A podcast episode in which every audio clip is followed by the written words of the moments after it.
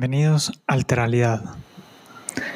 En este segundo episodio vamos a hablar sobre algunas de las predicciones que tenemos en Alternova de las cosas que no van a quedar después de este virus.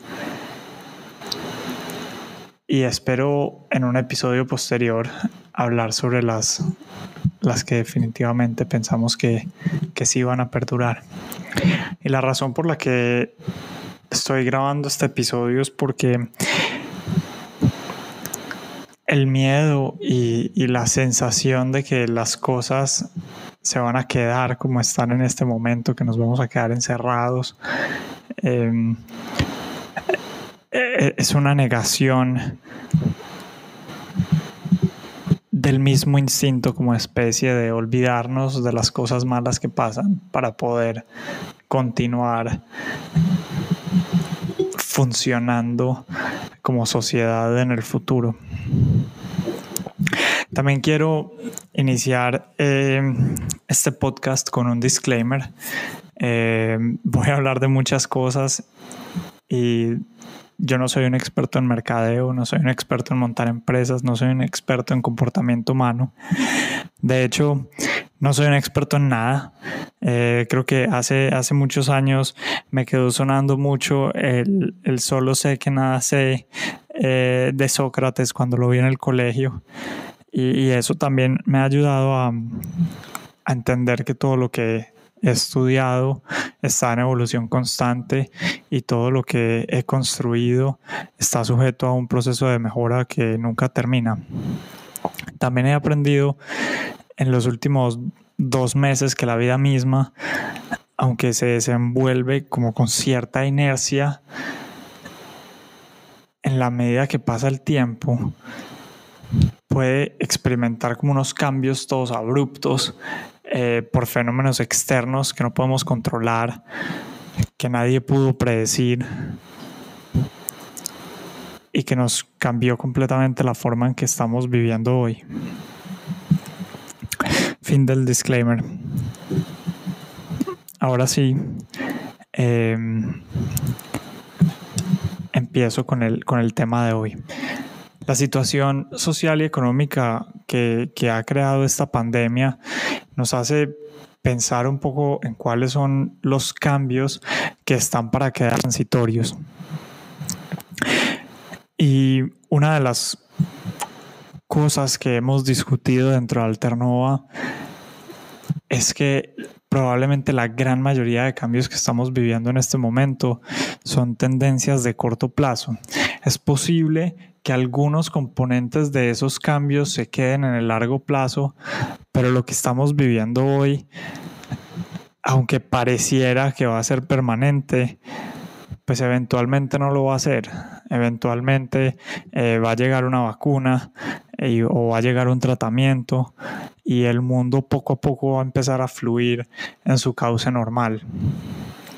Y lo va a hacer porque no estamos hechos para estar encerrados ni estamos hechos para comunicarnos a través de videollamada con la gente que queremos abrazar, ni estamos hechos para olvidarnos eh, de esos negocios que se cocinan eh, con una cerveza y, un amigo o varios en, un restaurante en la tarde o en la noche después del trabajo. Eh, tampoco tampoco estamos hechos para, convertir en llamadas de Zoom las salidas con los amigos del colegio eh, a comer a las picantes eh, un miércoles por la noche. Eh, ni estamos dispuestos a renunciar a las fiestas, a los conciertos, a los viajes, a, los eventos deportivos y a todas las experiencias que nos acercan como con esos deseos y esas pasiones que, que tenemos como personas. Yo creo que somos una especie que, que evolucionó a través del contacto social como una medida necesaria para sobrevivir.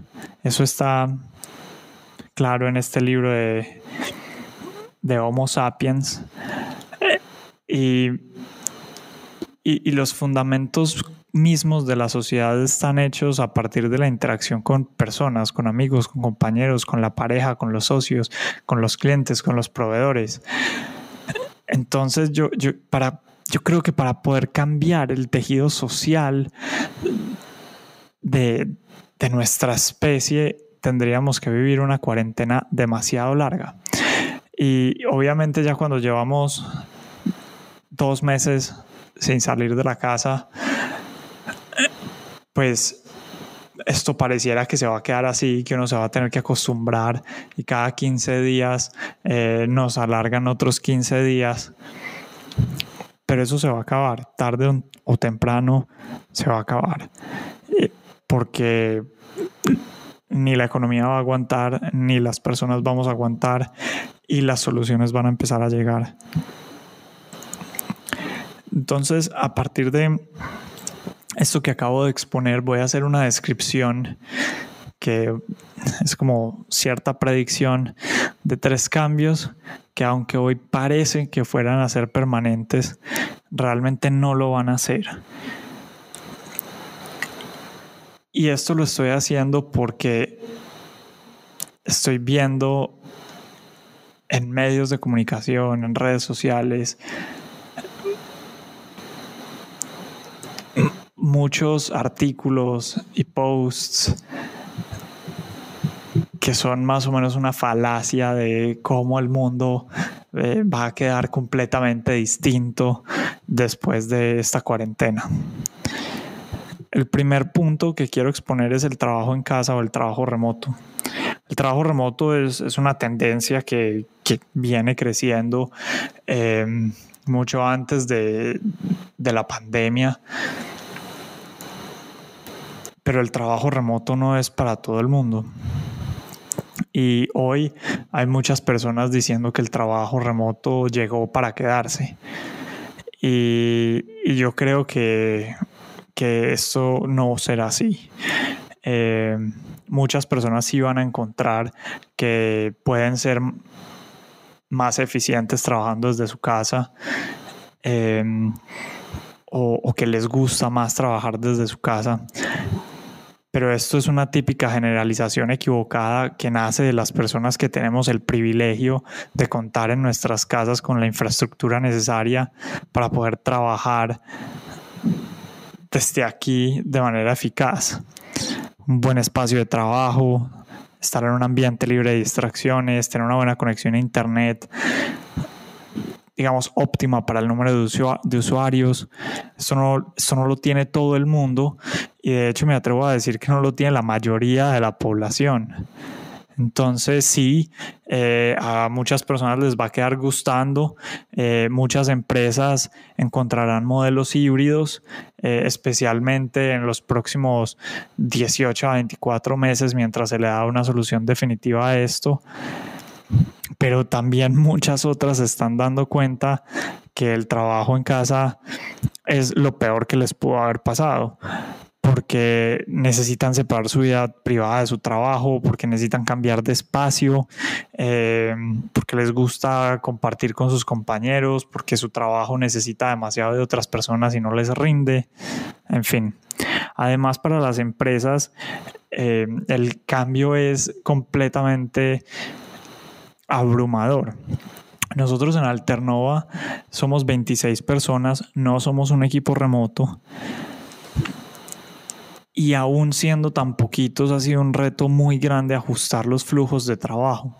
Y no solamente ha sido un reto hacerle seguimiento a los proyectos, cómo van avanzando las cosas, que nada se atrase, pero también ha sido un reto logístico porque muchos de nuestros flujos de trabajo dependen de pasar entre una persona y otra archivos gigantescos.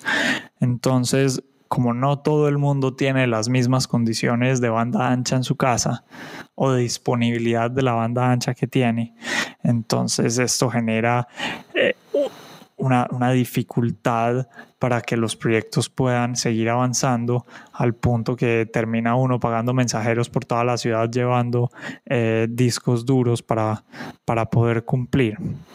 Y si esto nos pasa a nosotros que somos pequeños, no me imagino cómo le pasa a organizaciones con cientos o con miles de personas donde lo normal era que estuvieran en un par de sedes.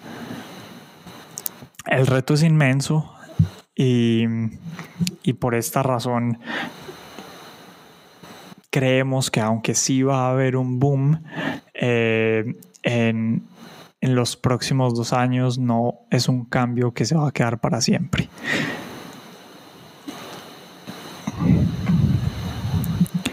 La segunda cosa que nosotros pensamos que es un espejismo del cambio es el término de la tan necesitada transformación digital. Y es que me encanta. No paro de ver en LinkedIn y en Twitter la avalancha de agencias, consultores, gerentes políticos hablando de la necesidad que los tiempos actuales demandan de finalmente lograr la transformación digital o la reinvención completa de los modelos de negocio a modelos digitales. Ahora todos tenemos que ser digitales.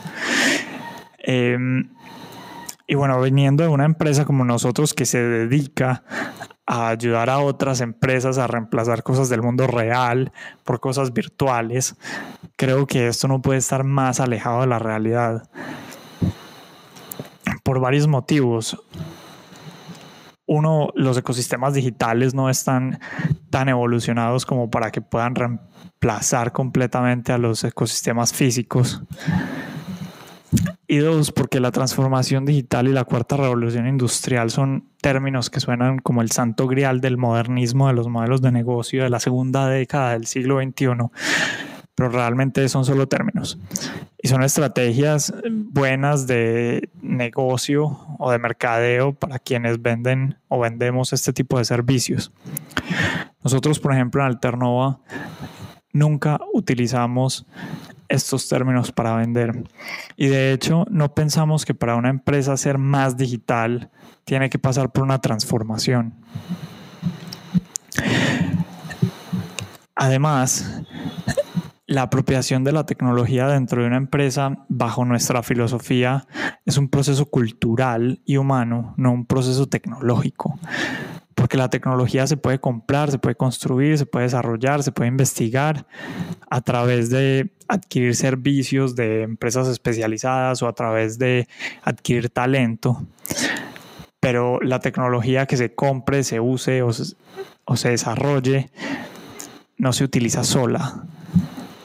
Y si los humanos sobre los que recae la utilización de esa tecnología no tienen la capacidad o la apertura mental para utilizarla, la tecnología no sirve para nada.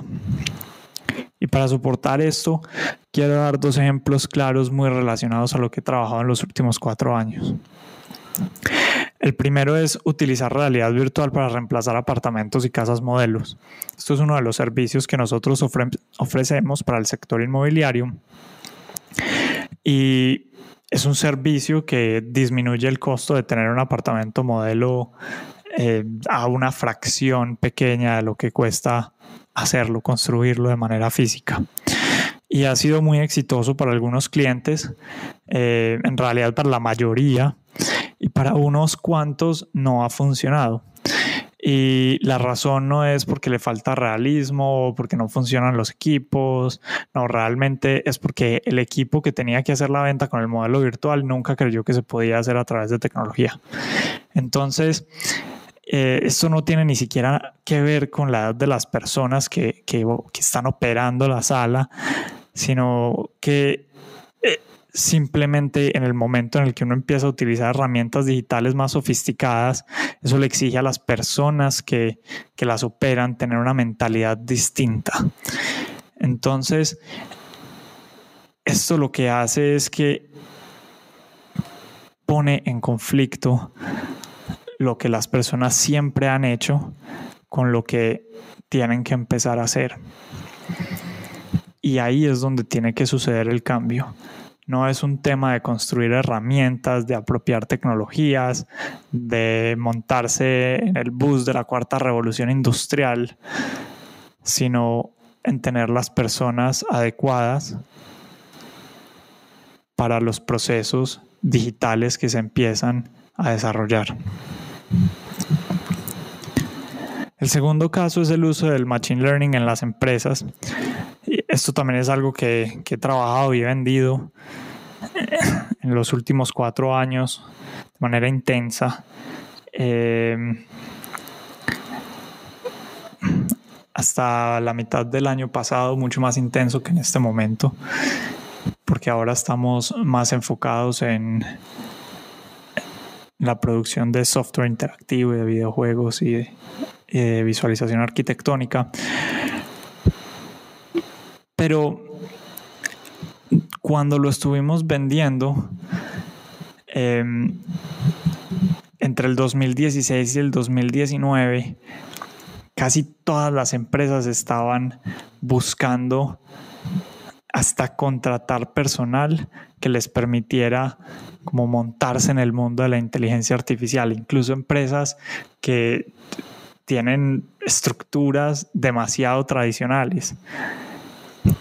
Y yo me pregunto y me encantaría conocer cuántos modelos predictivos efectivamente están siendo usados en producción y resolviendo problemas de estas empresas. Y probablemente muy pocos.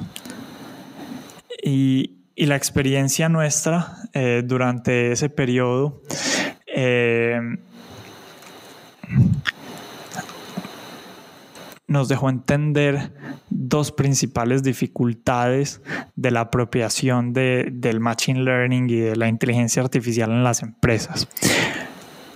La primera son las personas, incluso las de alto nivel, que toman las decisiones. El problema que tienen estas personas es que no saben tomar decisiones bajo incertidumbre. Entonces, lo que pasa es que en las empresas grandes están demasiado acostumbrados a tomar decisiones a partir de investigaciones de mercado que les entregan em, un porcentaje de confianza o un, intervalo de confianza y te dan el dato y ese dato es la realidad, ¿cierto? Ese dato es... Eh, estadísticamente significativo. Por lo tanto, si un porcentaje de la muestra se comportaba de manera A o B, entonces yo puedo extrapolar eso a la población completa diciendo que va a tener ese mismo comportamiento. El Machine Learning no funciona así. Eh, un modelo predictivo te está prediciendo que va a pasar algo con un porcentaje de confianza y ya, y tenés que tomar la decisión sabiendo que hay otro porcentaje en que eso no se pueda cumplir. ¿Y cómo tomas una decisión con eso? No son las mismas habilidades las que tiene una persona que es capaz de entender lo que significa la incertidumbre de un modelo a la que toma las decisiones a través eh, de investigaciones de mercado. Y ahí es donde está el problema, que normalmente son las mismas personas las que quieren pasar de un modelo al otro. Entonces, esto pues no es un ensayo en contra de las investigaciones de mercado, simplemente en el momento de intentar hacer la transición entre una tecnología y la otra, entre un proceso y el otro se necesitan personas diferentes o no person no no necesariamente que el individuo sea diferente pero necesita tener un mindset diferente o un entrenamiento diferente para poderlo hacer.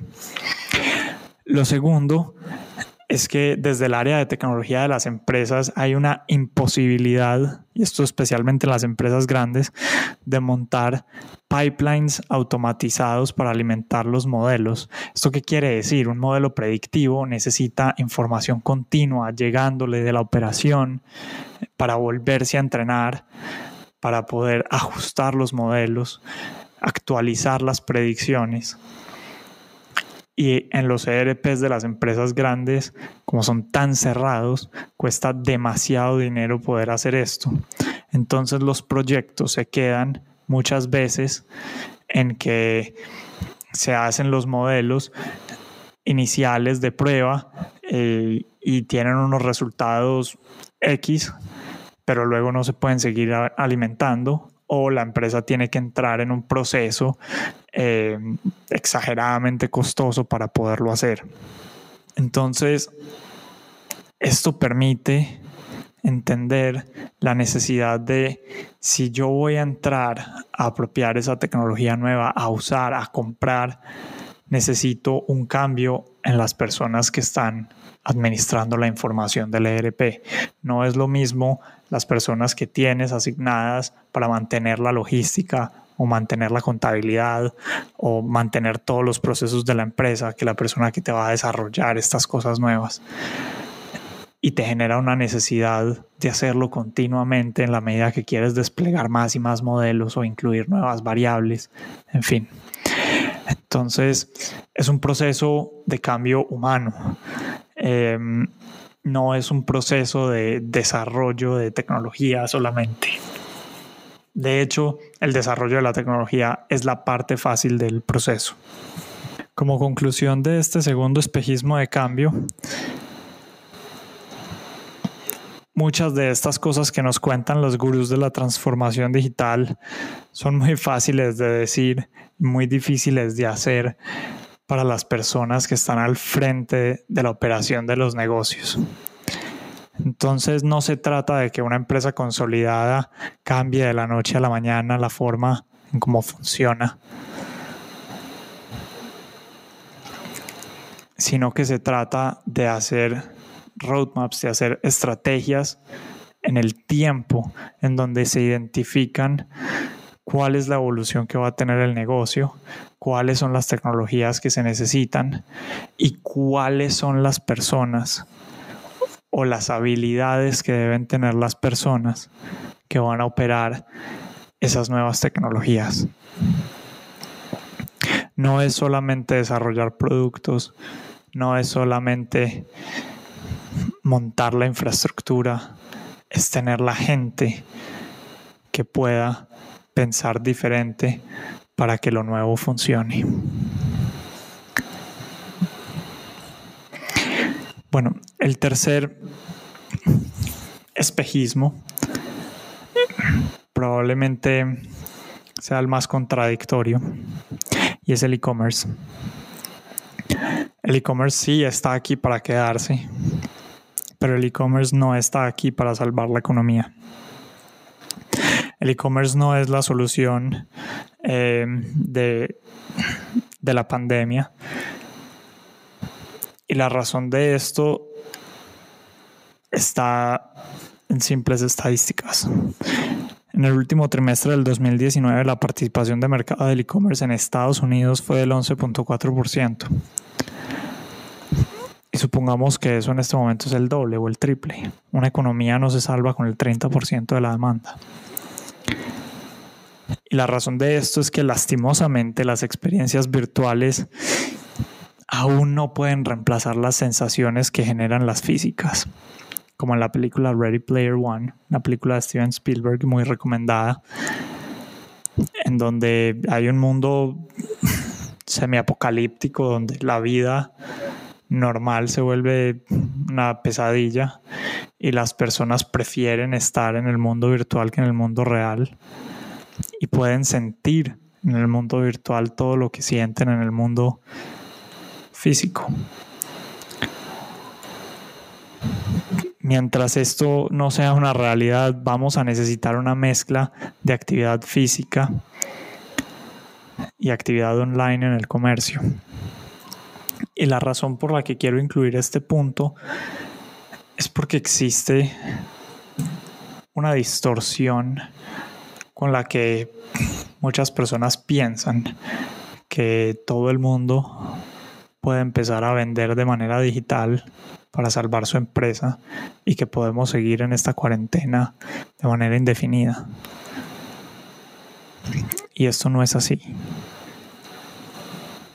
Nosotros debemos acostumbrarnos a un mundo en donde tenemos protocolos de bioseguridad estrictos, donde hay riesgo de contagio real, donde las personas más vulnerables a tener complicaciones por este virus siguen indefinidamente en cuarentena,